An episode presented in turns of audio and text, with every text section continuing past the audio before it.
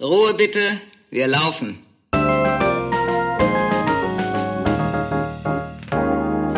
Herzlich willkommen bei Ein letztes Mal und dann nie wieder, der Theaterpodcast mit Magdalena Schnitzler, Theatermacherin, und Jarnot, Puppenspieler. In dieser Szene hatten wir ein paar technische Probleme. Wir bitten Sie, dies zu entschuldigen. Szene 3. Entschuldigung, Magdalena, du musst es mir nochmal sagen. Probieren geht über Studieren. Richtig. Der Studierte hat es anscheinend nicht gerafft, die Nicht-Studierte schon. In dieser Folge, in dieser Szene geht es ja ums Studium. Mhm. Und du hast studiert und dein Studium auch abgeschlossen. Ich habe das eher nicht so gemacht. Aber unser beider Lebensläufe sind ja nicht so linear und deswegen finde ich das auch spannend. Interessant ist, wenn du erzählst, wie dein Studium ablief oder wie du überhaupt zu deinem Studium gekommen bist. Ja, davor muss man sagen, ich habe, glaube ich, in meinem Leben so alles abgebrochen, was man abbrechen kann.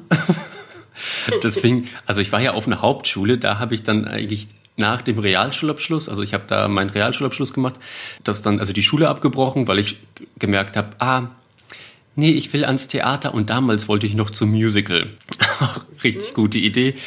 Ähm, hatte dann aber lustigerweise irgendwie so einen Wechsel vom Gesangslehrer und dann habe ich auch vorgedingsbumst und dann bin ich auch parallel dazu ans Alto-Theater gekommen, also dann war ich ja bei dir im Theater und habe so ein anderes Verständnis von Musik bekommen. Und ja, dann fand ich Musical einfach nicht mehr geil. Und dann dachte ich so, okay, dann was mache ich denn da? Dann hatte ich noch zwei Optionen damals, okay, weil mein Gesangslehrer hat gesagt, ey Janot, willst du nicht klassischen Gesang studieren? Dann habe ich so gesagt, oh nee, da muss ich mir jetzt so Gehörbildung und sowas reinziehen, mach ich, dann mache ich Schauspiel. Da muss man zu diszipliniert sein bei klassischem Gesang, ne? Ja, und also Disziplin habe ich schon, aber so doll hat mein Herz dann doch nicht dafür geschlagen. Ich habe dann Schauspiel studiert, drei Monate lang in Berlin. Und das abgebrochen? Genau, nach drei Monaten, weil ich dann irgendwie gemerkt habe, also ich habe mich mehr mit diesem ganzen Schauspiel blabla auseinandergesetzt und bemerkt, ach je, also gerade so die Theater- und Film- und Fernsehlandschaft, da spielt ja jeder immer so dasselbe. Und da hatte ich keine Lust drauf. Also durch mein schwules Dasein werde ich schon so oft in Schubladen gesteckt, dass ich das jetzt nicht noch im Beruf haben wollte. Das ist dir zu eindimensional, dass das schon anfing beim Schauspiel, dass man da direkt auf ein bestimmtes Rollenfach zugeschnitten wurde. Ja, irgendwie dachte ich so, nee, ich wollte das doch machen, um irgendwelche Geschichten zu erzählen und nicht jetzt schon wieder in Schubladen gesteckt zu werden, so von meinem Naturell oder was weiß ich was. Ich habe dann, ich hing dann erstmal so ein bisschen ab in Berlin, habe dann drei Monate eine Ausbildung gemacht zum Bestatter. Das war, ich weiß bis heute nicht, warum ich nicht einfach Kellnern gegangen bin. Egal, andere Baustelle. Das Geile das war das Geld. Genau, das viele Geld beim Bestatter da sein. Aber ich habe da irgendwie so mein, wie nennt man das, so ein Lebensmotto habe ich da artikulieren können für mich, weil da, also man hat ja mit diesem Tod zu tun. Dann habe ich einfach gedacht, ach geil, also eigentlich ist auch irgendwie alles egal, weil morgen sind wir sowieso alle tot, weil das Leben ja so kurz ist. Hat irgendwie viel genützt, muss ich sagen. Und dann habe ich aber gemerkt, ich will dann doch auf die Bühne und hatte nur noch so zwei, also ich musste irgendwas finden, was nichts mit mir zu tun hat. Was nicht so auf dich fokussiert ist? Ja, genau, ich brauchte irgendwas, was vor mir ist. Und dann habe ich gedacht, ah, okay, dann entweder Tanztheater studieren an der Volkwang oder Puppenspiel ja, an der Volksbank wollten sie mich nicht haben und dann bin ich dann zu Busch und habe dann die Aufnahmeprüfung gemacht. Diese zwei Runden überstanden und dann wurde ich genommen. Soll ich was zu dem Aufnahmeverfahren erzählen? Ja, gerne. Also wie läuft das ab? So ein, ich kenne halt nur das klassische Vorsprechen oder Vorsingen. Das ist sehr demütigend. Warum denn demütigend? Ja, man kommt dahin, man hat diese Rolle vorbereitet. In dem Formular steht immer, man soll das auf gar keinen Fall mit einem Lehrer vorbereiten. Man bereitet das aber natürlich schon mit einem Lehrer vor, weil das wiederum einem alle sagen, dass man es mit einem Lehrer vorbereiten soll. Man ja auch eigentlich immer ein Gegenüber braucht als Korrektur. Ja. Andererseits darf es nicht zu inszeniert schon sein, sondern soll was von dir zeigen. Also ist man völlig lost eigentlich, fand ich.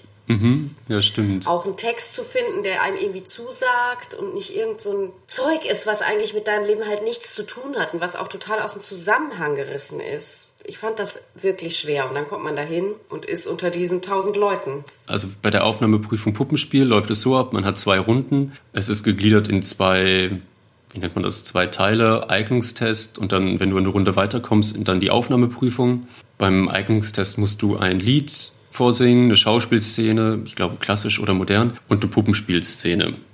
Und das ist die erste Runde, dann bekommst du, ich glaube, telefonisch Bescheid oder irgendwie sowas. Oder irgendjemand sagt halt dir danach, ja, du bist halt eine Runde weiter.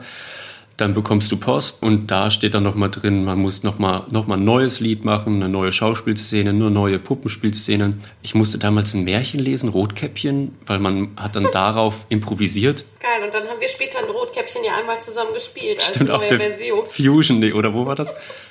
Meeresrauschfestival. Stimmt. Ich war Red Hat Raver Girl. Besonderes Rotkäppchen.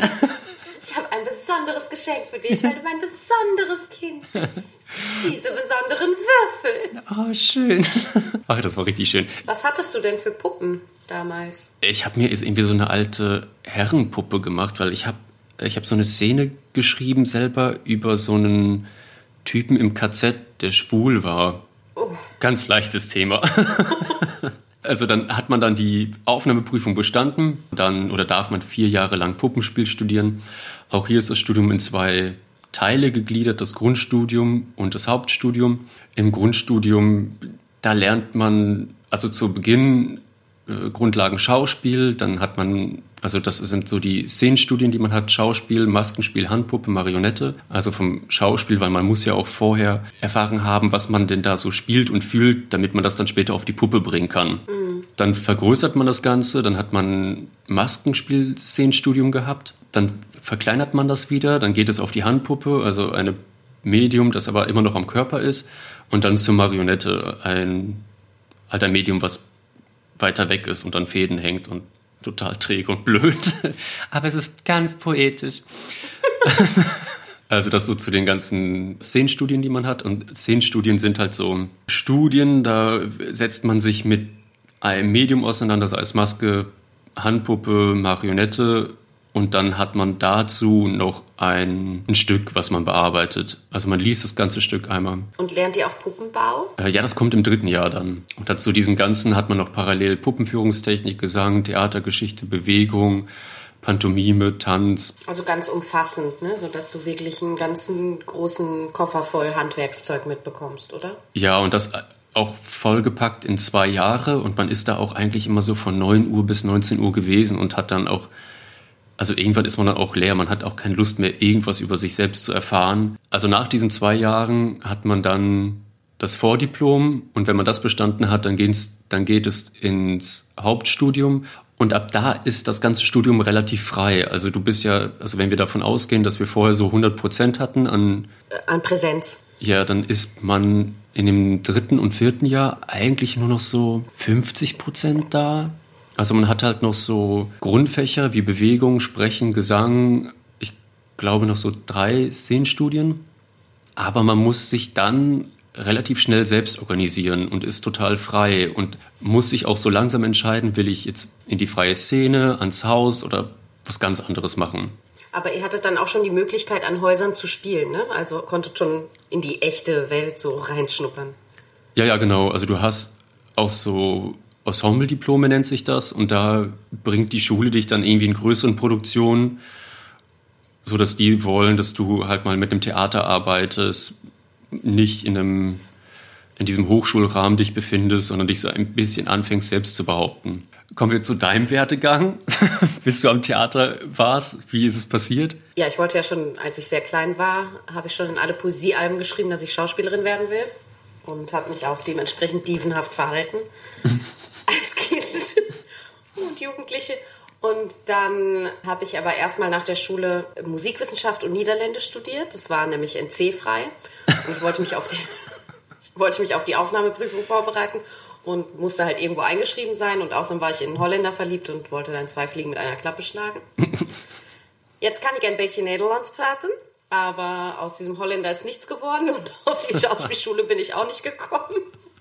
Ich habe das dann irgendwie wieder abgebrochen und habe dann angefangen, Germanistik und Kommunikationswissenschaft zu studieren, weil ich halt immer noch nicht auf einer Kunsthochschule angenommen war und halt irgendwas studieren musste. Und von Covi gab es einfach die geilsten Partys und da waren die besten Typen. War immer ganz äh, männerfixiert, meine Studiumswahl. Und die ganze Zeit war ich, hatte ich dann halt Schauspielunterricht und Gesangsunterricht, klassisch. Und habe halt auch gedacht, nee, ich kann auf gar keinen Fall Sängerin werden. Es geht null, dass ich jeden Tag meine Stimme so öle und diszipliniert bin und bei jedem Kratzer schon denke, oh Gott, oh Gott, meine Stimme. solange ich dich auch kenne, habe ich das Gefühl, also nicht, dass du immer betrunken warst, aber du hast schon immer erzählt, wenn ich dich gesehen habe, ja, ich war da und da, da haben wir auch wieder gesoffen. Also. Ja, also das, mein Lebenswandel war dem nicht so unbedingt zuträglich, um Opernsängerin zu werden. Deswegen habe ich das gelassen, fand aber das mit dem Gesangsunterricht halt wichtig und man braucht es ja auch im Schauspiel. Ja, also habe ich weiter mein Covid da studiert und war nicht an der Schauspielschule. Und dann habe ich ein Praktikum als Regiehospitantin am Alto Theater gemacht, wo ich schon die ganze Zeit als Statistin auch war. Und dann habe ich gemerkt, dass mir die Regie halt auch sehr gut liegt. Mhm. Und dass ich mich da total wohlgefühlt habe. Und dann habe ich halt einfach angefangen zu arbeiten. Also eine ziemlich untypische Berufsentwicklung weil ich halt gar nicht studiert habe, keinen Abschluss habe und halt einfach so reingerutscht bin. Und nach dem ersten Job, ich war da drei Jahre, hat danach nie wieder jemand gefragt, ob ich irgendwas studiert habe oder ob ich einen Abschluss habe. Es war dann einfach das, was ich an beruflicher Ausbildung hatte, zählte dann einfach. Aber bereust du es? Eigentlich nicht, weil das halt viel mehr zu mir passt. Dieses Praktische, dass ich sofort loslegen konnte. Und ich finde, dass ich sehr, sehr viel gelernt habe auch, weil ich immer den Leuten beim Machen so zuschauen konnte. Ich habe ganz viel über Schauspiel gelernt und über Gesang weil ich das ja gesehen habe, wie die Leute eine Rolle auf der Szene entwickeln, sechs Wochen lang. Ich habe gesehen, wie ein Regisseur arbeitet, wie der mit schwierigen DarstellerInnen umgehen muss oder wie man mit den Herausforderungen einer Disposition an einem großen Theater umgeht. Die Sachen kannte ich dann alle schon. Als ich dann angefangen habe, selbst zu inszenieren, musste ich das nicht auf einmal lernen oder bin geschockt gewesen davon, wie so ein großer Apparat ein Theater eigentlich funktioniert. Ich mhm. wusste das und konnte damit einfach schon alle diese ganzen Klippen so umschiffen. Aha. Was mir im Nachhinein aber schon fehlt, ist, dass ich in so einem geschützten Raum Stücke erarbeiten und inszenieren konnte. Das musste ich mir halt alles selber erarbeiten. Ich bin halt sehr autodidaktisch dann gewesen. Aber ich habe nicht mit Leuten in meinem Alter Dinge entwickelt und so vor einem ausgewählten kleineren Publikum gezeigt. Als ich mein mhm. erstes Stück inszeniert habe, war das direkt im Cuvier-Theater in München und da waren halt anstatt irgendwie 300 Leute direkt 800. Das war dann schon sehr aufregend für mich. Und deswegen fühle ich mich manchmal so ein bisschen weniger wert, auch wenn ich Leute sehe, die halt studiert haben, jüngere Kollegen von mir, manchmal sogar Praktikanten, die halt jetzt auch schon genauso weit sind wie ich, obwohl sie jünger sind. Und das kommt halt durch die Verbindung, durch die Verbindung, die sie im Studium auch hatten. Ah, krass. Also das ist nicht zu unterschätzen, dass man da in diesen ganzen Vorspielen halt auch, die sind einfach sehr gut vernetzt auch. Ich habe ein ganz anderes Netzwerk. Ich habe halt so ein Theaternetzwerk von den ganzen Menschen, mit denen ich gearbeitet habe, was auch total wertvoll ist. Aber ich habe eben nicht dieses, ja, mich pusht halt keiner. Ich muss das halt selber machen. Also zum Thema geschütz, geschützter Rahmen. Wir haben da ja gemeinsam eine Erfahrung gemacht, ein Vordiplom. Jetzt muss ich mal, glaube ich, so ein bisschen erzählen, wie ich dieses ganze Studium empfunden habe. Also das fängt halt bei der Immatrikulation schon an. Mhm. Da gibt es halt schon so einen großen Fail, dass der Direktor oder ich stellvertretender Direktor, ich weiß gar nicht, irgendjemand steht da, begrüßt halt die ganzen Erstis, äh, herzlich willkommen. Ihr gehört jetzt zur Elite. Das finde ich ja also schön, aber ich denke so, ey, Digga, ernsthaft? Also wenn ich der dieser Direktor wäre von dieser Schule, würde ich sagen, ey Leute, jetzt habt ihr halt so eine Hürde von ganz vielen geschafft. Aber das ist jetzt hier gerade der Anfang und da kommt doch so einiges auf euch zu. Das führt zu einer totalen Verblendung eigentlich, ne? Und gar nicht einer realistischen Einschätzung dessen, was man da macht und wie man später auch behandelt wird von allen Seiten. Ja, wirklich. Und da, da habe ich gedacht, dass der nicht einfach sagt, ja komm, jetzt lernen wir erstmal einen Hartz-IV-Antrag ausfüllen. Mhm. Also das bringt die Leute auch wieder auf den Boden der Tatsachen zurück, weil wenn du nach diesen vier Jahren Studium, wenn du da raus bist, es interessiert sich halt keine Sau für dich. Die warten ja nicht auf dich, dass du. Janot ist mit seinem Studium fertig. Endlich! Ich kann jetzt alle Stücke spielen. Jetzt ja, kann genau. ich meinen Spielplan so machen, wie ich ihn immer haben wollte. Das fand ich halt auch so schmerzhaft am Anfang, als ich dann die ersten Vorsprechen hatte. Mir wurde Zeit meines Lebens gesagt, boah, du bist so talentiert, du hast so eine tolle Stimme, du musst auf jeden Fall auf die Bühne. Immer von allen Seiten. Und dann kam ich dahin, dann fanden die das überhaupt nicht. Keiner wusste nicht. oh. Ja, du fängst halt immer bei Null an, egal. Genau. Also du kannst halt nicht irgendwie mit Zertifikaten oder sowas blenden oder vorlegen. Nee, kriegt man einfach keinen Job. Nee, also manchmal hilft es so als Türöffner oder die Leute sind mhm. dann interessierter, wenn du das sagst. Das ist eine bessere Visitenkarte auf einmal, ne? Dass genau. Man sagt, ja, ich bekomme von der Ernst Busch oder ich habe bei Peimann gelernt oder so. Ja. Das sind Eintrittskarten. Also das, was ich jetzt auch alles sage, so aus der Puppenspielabteilung. Und bei den Schauspielern ist es nochmal irgendwie anders. Also Schauspiel, also die werden schon, habe ich das Gefühl, klassischer für den Theaterbetrieb ausgebildet irgendwie so Marionetten, habe ich immer das Gefühl gehabt. Ja, ja, also wir Puppenspieler, wir werden viel freier, viel selbstständiger ausgebildet und das hat wirklich was damit zu tun, dass es halt keine geilen Puppenspielstücke gibt. Also, dass du halt anfangen musst, dir deinen Kram selber zusammenzubauen, zu schreiben, zu basteln und man sucht und findet dann irgendwie so Krams. Und mein Studienjahrgang war auch der erste Jahrgang, der das Fach hatte Kulturmanagement. Ah, das ist super gut. Das war total hilfreich, um mal so einen Überblick zu bekommen. Ah, okay, was für Stiftungen gibt es eigentlich? Was kann ich, welche Stiftung kann ich anschreiben für Förderung? Wie kann ich Poster herstellen? Wie mache ich Werbung? Hartz-IV-Antrag ausfüllen? Also was, wo ich dachte, wow, okay, das ist mal ein Fach, was sich so lohnt. wirklich richtig was mitgibt für den reellen Berufsalltag danach, der nicht Probe und so weiter, das sind alles Dinge, das hat man nach einem Semester, aber das sind die Sachen, die dich ja auch, die auch 50 Prozent deiner Zeit eigentlich in Anspruch nehmen. Ja, wenn nicht noch mehr. Die ganze Vorbereitung und Planung, das stimmt. Ich habe eigentlich immer so das Gefühl, es sind so eigentlich so 70 Prozent von dem und die anderen 30 Prozent probe ich halt kurz, lerne und dann spiele ich. So, und dann geht's von vorne Stimmt. los. Und während man spielt, muss man schon wieder die nächsten Anträge eigentlich schreiben. Gab es denn auch irgendwas, wo du so das Gefühl hattest, jetzt ist ein großer Knacks, jetzt ist so ein Bruch in deinem Studium passiert und danach konnte es nicht mehr weitergehen, wie es war? Ja, es gab, oder es gibt lustigerweise drei Sätze im Studium, die gefallen sind, die mir total hängen geblieben sind. Das war dann so in dem, in der ersten oder in den ersten Stunden Dramaturgie, dass der Lehrer gesagt hat, ja, ihr werdet immer im Schatten des Schauspiels stehen. Und ich weiß noch, dass ich da, sa äh, dass ich da saß und dachte, hä, also warum pflanzt man denn sowas am Anfang des Studiums sofort so Studierenden ein?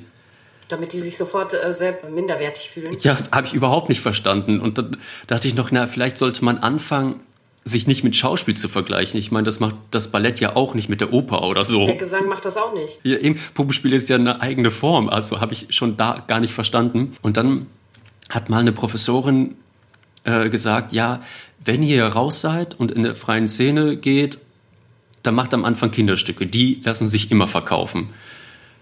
Und da dachte ich auch so, hä? Also, Moment mal, also ihr sprecht die ganze Zeit davon, dass Puppenspiel im Schatten des Schauspiels ist und immer mit diesem Tri-Tra-Tra-Trullala Kindertheater gedingsbummt wird, aber was sagt ihr mir denn hier gerade? Sollten die euch nicht eigentlich eher zu selbstbewussten und mündigen Künstlern erziehen? Schon, aber anscheinend nicht. Ich weiß es nicht. Ich verstehe natürlich, dass man sagt, ja, wenn ihr raus seid, so, das ist eine sichere Bank. Klar, auch pragmatische äh, Ratschläge mit an die Hand geben ist ja auch wichtig, aber nicht so als Prämisse.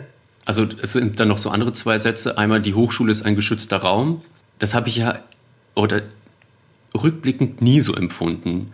Ich hatte dann, also kurz zu der Situation, äh, wo dann dieser tolle Knacks passierte. Es war das Auswertungsgespräch von meinem Vordiplom per Günd. Und lustigerweise hast du mitgespielt, Ich war Magdalena. dabei, als alle Frauenrollen. Alle Frauen. Und das Konzept, muss ich sagen, war schon ziemlich gut. Dann, okay, dann gab es halt dieses Auswertungsgespräch und dann hat ja ein Dozent zu mir gesagt, also, Janot, weißt du was, für deine Leistung muss man sich wirklich fremdschämen. Und das war für Das mich, ist richtig assi. das ist einfach der Knack schlechthin. Ich glaube, da hat der Dozent auch seine Aufgabe nicht verstanden. Nee, der hat über sich gesprochen, aber nicht über das, was er sich angeschaut hat. Wie kann man so etwas zu Studierenden sagen, die gerade dabei sind, ihre ersten Gehversuche zu machen? Und das sofort verurteilen und dabei sind, sich zu öffnen, sich zu zeigen. Und Ihre dann Sprache zu entwickeln. Ne? Und dann wird, wird man einfach so mit dem Hammer niedergeschmettert. sowas von. Dann habe ich es auch nicht verstanden, warum der Dozent uns nicht gefragt hat, okay Leute, was wolltet ihr eigentlich ausdrücken? Was war euer Konzept? Wir checken das mal ab. Inwieweit ist das lesbar gewesen, das, was wir auf der Bühne gesehen haben? Das ist, stimmt, da haben sie halt noch gesagt, warum ich denn mit jemandem arbeite, der noch nicht mal studiert hat. Tja, Magdalena, da ist es dir auf die Füße gefallen. Also das ist eher dir auf die Füße gefallen. ich habe den Makel über dich ausgeschüttet. Shame on you. Trotzdem, ich finde also, unsere Zusammenarbeit seit über 15 Jahren ist immer noch sehr erfolgreich. Ja, aber was ich daraus gelernt habe, ist, also ich hatte so zwei Optionen im Kopf. Haha, abbrechen Oder halt weitermachen, aber in meinem Style und Flucht nach vorne, volle Kanne. Jetzt erst recht. Ja, und dann dachte ich so, ja, okay, ich habe schon so viel abgebrochen in meinem Leben. Vielleicht machst du das jetzt mal zu Ende. Und dann habe ich auch gesagt, okay, jetzt mache ich halt so voll meinen Stuff. Es ging dann so relativ schnell zum Ende und ich habe auch sofort gewusst, ich will nicht fest ans Haus. Ich will sofort in die freie Szene meinen Stuff machen, weil wenn ich, also ich habe mir dann angeguckt, die Kollegen, die über mir waren, was die jetzt fest am Theater spielen müssen und dann auch dieser Kinderquatsch und bei der Feuerwehr wird der Kaffee kalt. Und dann, und dann dachte oh, ich so. Der Kasperl hat die Brille von der Oma geklaut. hinter dir, hinter dir, Magdalena. Und da habe ich auch wirklich gemerkt, dass ich auch gar keine Lust habe, fest ans Haus zu gehen, um dann darauf zu warten, dass der Intendant mir dann irgendwann mal meine Chance gibt. Also, du wolltest diese Ochsentour einfach gar nicht machen durch die Häuser, sondern einfach direkt losstarten. Ja, und dann war es ja dann so, dass ich dann zu dem, also Ende des vierten Jahres, das Angebot bekommen habe von der Deutschen Oper, so ein Stück zu machen. Und dann habe ich dann damals die Geschichte vom Soldaten gemacht und habe das dann auch einfach als mein Diplom angemeldet. Aber ich wusste schon, ah okay, ich mache das jetzt einfach als mein Diplom und dann habe ich noch drei Monate und in den drei Monaten nutzt du einfach noch die Ressourcen und die Werkstätte, Städten, damit du dann dein Solo machen kannst, mit mhm. dem du dann rausgehst. Mhm. Weil ich wollte nicht, dass die Dozenten und die Professoren über mein Stück, mit dem ich dann rausgehe, wieder so blöd urteilen. Und dann habe ich halt lieber einfach das als, also das an der Deutschen Oper als mein Diplom angemeldet, weil ich wusste, okay, das ist nicht so eine Herzenssache. Und dann auch einfach noch gemerkt, ja, ich will mein Solo-Ding machen. Ich habe einfach auch wirklich keine Lust darauf zu warten, bis mir irgendjemand eine gescheite Sache unter die Nase reibt. Dann mache ich es lieber selbst. Ja, du bist da auch wirklich mehr der Macher und ich glaube, du wartest auch nicht darauf, Anträge zu schreiben, sondern du startest halt einfach mit den Ressourcen, die du hast. Ja. Und wenn es deine eigenen Rücklagen sind, die du benutzt, um eben rausgehen zu können. Ne? Mhm. Wie ging es denn jetzt bei dir weiter? Ja, nachdem ich dann überhaupt nicht studiert hatte und einfach fest am Theater war. Ich habe dann noch einen Versuch gemacht, auch an der Ernst Busch für Regie, mhm. aber da bin ich dann in der letzten Runde, das sind nämlich drei Runden, bin ich dann rausgeflogen. Ich glaube, dass ich den nicht zu, zu wenig experimentell war. Ist doch nicht. Nachdem das dann auch nicht geklappt hat, habe ich auch gedacht, so, boah, jetzt könnt ihr mich alle am Arsch lecken und habe einfach meine eigene Company gegründet. Chapeau Club. Das ist ein surreales Performance-Ensemble. Mhm. Wir leiten das zu dritt als Kollektiv. Also habe ich auch gleich mir eine Form ausgesucht, die halt nicht so klassisch wie am Theater ist. Und mit Gründung dieses Ensembles fingen auch meine ersten Regiearbeiten an Stadttheatern und Staatstheatern an. Das, was ich als Manko dann wegen meines nicht vorhandenen Studiums hatte, konnte ich dann ausgleichen, weil immer wenn ich gesagt habe, ich möchte gerne inszenieren, kann ich jetzt inszenieren, ich will nicht mehr nur noch Assistentin sein, hieß immer ja, hm, du hast ja nichts vorzuweisen. Und als ich dann aber mein eigenes Ensemble vorweisen konnte, hat man mir auch vertraut und mir eine Regie gegeben. Und das ist einfach wirklich der Nachteil, wenn man nicht studiert hat, dass ich eben nicht sagen konnte, ja, ich habe im Studium das inszeniert, mhm. ich habe im Studium das inszeniert. Ich konnte halt sagen, ja, ich habe das und das gespielt, ich war bei dem Vordiplom von dem dabei, ich habe das gemacht, ich war hier beim Film, ich war das. Aber das war halt immer nicht Magdalena Schnitzler Regie. Ne? Und mhm. durch mein Ensemble war das dann einfach so ein bisschen hieb- und stichfester. Ah. Und seitdem ist es auch nicht mehr so schlimm, dass ich nicht studiert habe. Ich kann jetzt aber nicht sagen, ob, ob man studieren soll oder nicht. Für mich war es wirklich besser, nicht zu studieren, für mein Selbst, weil ich einfach auf der Probe war, da alles gelernt habe und so viel Handwerk bekommen habe und eben nicht diese Verblendung, dieser Elfenbeinturm Uni da immer war, sondern ich war einfach auf der Straße quasi. Und das war für mich besser, weil ich einfach ein total praktischer Mensch bin. Ja, ich habe natürlich diese Verletzung, die du hattest, wie für deine Leistung muss man sich fremdschämen, hatte ich dann schon auch nach meinen ersten Arbeiten als, als Regisseurin am Theater während ich aber auch noch Assistentin gleichzeitig war, da war ich natürlich auch total auf dem Prüfstand. So, die Assistentin darf jetzt auch mal ran. Mhm. Und dann hatte ich, das war dann glaube ich schon meine dritte Arbeit, da hatte ich dann so einen Preis gewonnen. Und dann sagte der Intendant, nachdem bekannt wurde, dass ich diesen Preis habe, zu mir, ja, herzlichen Glückwunsch übrigens zum Preis, aber ich, du hast ihn nicht verdient, ich hätte ihn den Sängern gegeben.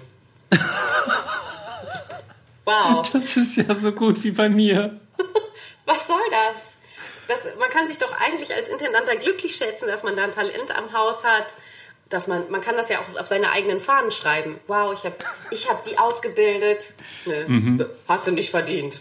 immer hat man mit diesem Neid und mit diesen Ego-Problemen von den anderen Leuten zu tun, die, deren Schutzbefohlener du eigentlich bist. Mhm. Das finde ich wirklich richtig unverschämt. Und ich finde, da muss mal irgendjemand drauf gucken, was die, dass einfach diese Leute mangelnd, didaktisch richtig mangelhaft sind. Geht gar nicht. Zum Thema Neid kann ich noch sagen, ich hatte so einen Schlüsselmoment in dem Studium, weil irgendwie so im zweiten Jahr fängt es dann irgendwie so an, dass man dann irgendwie so, die Kommilitonen haben dann, dann irgendwie so ein Engagement außen oder werden dann so angefragt. Und dann kamen dann auch so Neidgefühle, bis ich dann einfach begriffen habe für mich, es geht mir eigentlich gar nicht darum, dass derjenige da so, also jetzt da sowas macht, weil dann dachte ich so, ah toll, warum hat der das und nicht ich? Und das, was der da hat, das will ich auch eigentlich gar nicht spielen. Mhm. Es ist wirklich mehr die Tatsache, dass sie ein Engagement haben. Ja, und irgendwie so gebraucht werden und so. Mhm. Es war so ein guter Aha-Effekt, so, ach lustig, nee, ich will das gar nicht spielen, was der da macht. Ja, im Moment kann man das ja überhaupt nicht haben. Es arbeitet ja einfach gar keiner mehr. Das ist, glaube ich, das erste Mal in meinem Leben, dass ich überhaupt keinen Neid verspüre. Das sind einfach auch deine berühmtesten Kollegen, auf denen du die ganze Zeit neidisch guckst. So, boah, wo dürfen die schon inszenieren? Die inszenieren mhm. auch nicht. Ist es für dich eigentlich schwierig, wenn du als Regieassistentin arbeitest und über dir ist dann eigentlich so eine totale Nulpe und du denkst so, ey, Digga, also. Ja, es ist grauenvoll, es ist nicht zu ertragen. Es ist ungefähr so, wie wenn man, also kann man sich so vorstellen, man steht mit mehreren Leuten auf der Bühne und davon sind alle super untalentiert und du merkst es die ganze Zeit, es tut richtig weh. Und ganz oft würde man da am liebsten dann einfach das Mikro wegnehmen und selbst sprechen. Mhm. Manchmal ist es nicht nur so, dass man so traurig ist, weil die so untalentiert sind und man selber denkt, boah, ich könnte das jetzt einfach so in fünf Minuten inszenieren. Diese Unfähigkeit macht mich oft noch viel mehr fertig. Das war oft gar nicht so, dass ich fand, dass die RegisseurInnen so untalentiert sind, sondern dass ich einfach fand, die können nicht mit Menschen umgehen. Mhm. Oder mit, mit Theater gar nichts, mit diesem Apparat gar nichts anfangen. Und da ist es mir oft passiert, dass ich ein bisschen zu dominant dann als Assistentin wurde, indem ich dann einfach die Probe angefangen habe zu leiten und irgendwie da alles so rumorganisiert habe. Kenn ich. Aber es wäre sonst auch einfach nicht fertig geworden.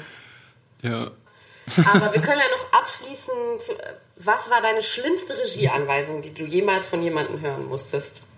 Also, zum Glück ging die Regieanweisung nicht an mich, sondern an meine Kollegin, die schon zum siebten Mal die Szene wiederholen musste. Und dann sagt sie einfach so, also jetzt spiele ich es jetzt schon zum siebten Mal, warum? Und dann sagt die Regie einfach nur so, ähm, ja, spiel's mal besser. ja, also ich kenne eine ähnliche bescheuerte Anweisung. Und zwar wollte ein Darsteller wissen, von welcher Seite er denn auftreten solle. Weil man, ey, ist mir doch scheißegal, weiß ich doch nicht. Tritt auf von wo du willst. Der Typ, okay, geht wieder ab, die machen die Szene nochmal und er kommt von rechts. Ja, äh, von da bestimmt nicht. okay, wow. Also so klar und deutlich, Regie hat einfach was mit Entscheidung zu tun. Man, mhm. Es ist auch gut, wenn man die Entscheidung trifft, wenn man gefragt wird. Nicht erst später. Ja, aber nochmal hier von wegen später.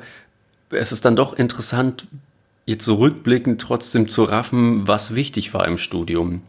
Und das war für mich ganz klar der Austausch mit meinen Kommilitonen, zu schauen, wo stecken die gerade im Studium, wie gehen die mit Problemen um, wie wollen die, äh, wo wollen die hin? Oder zum Thema Dozenten. Es gab ja jetzt nicht nur schwierige Charaktere, mit denen man nicht so klar kam. Es gab darunter auch totale Schätze, wie zum Beispiel den Namen kann man schon sagen. Ingo Mewis, ähm, mit dem hat man so Puppenbau, ultra geiler Typ. Zu denen kann ich immer noch gehen und sagen so, äh, Ingo, geil, wie geht das? Muss man das anschweißen? Aber es gibt immer noch andere Dozenten, zu denen ich gehen kann, die mich supporten. Kann bei der Hochschule anrufen, fragen, kann ich kurz bei euch proben? Ich brauche es nur für eine Stunde. Dann sagen die, yo, komm. Also das will ich auf gar keinen Fall missen. Und dann finde ich es noch so lustig, was diese Situation eigentlich mit mir dann damals gemacht hat. Also es gibt einen Rap von Cora E, glaube ich, heißt sie, Schlüsselkind. Und da sagt sie am Anfang, ich wäre heute nicht, wie ich bin, wäre es damals nicht gewesen, wie es war. Und das finde ich dann in meiner Situation, denke ich auch so, hm, okay, krass. Also dieser Satz hat mich ja schon ziemlich geprägt und da ist bei mir sowas passiert, Hm, stelle ich mal so im Raum. Also ich will meinen Dozenten da jetzt nicht danken, dass er das mit mir gemacht hat.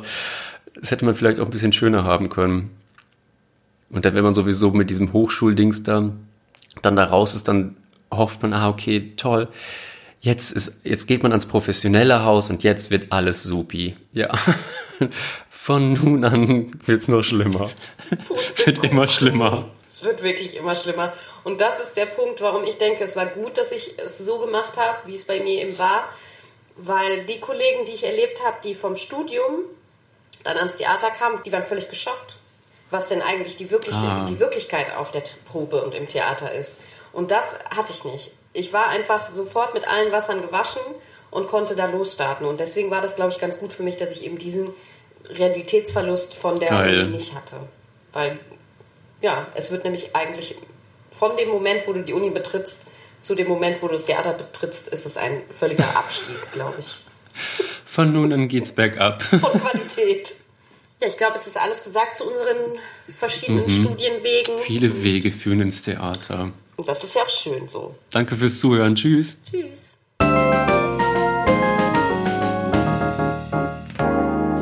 Das war ein letztes Mal und dann nie wieder der Theaterpodcast mit Magdalena Schnitzler, Theatermacherin, und Jarnot, Puppenspieler. Musik Rupert Schnitzler, Tonmischung Studio Lentrum. Ansage ich, Regina Lemnitz. Bis zum nächsten Mal.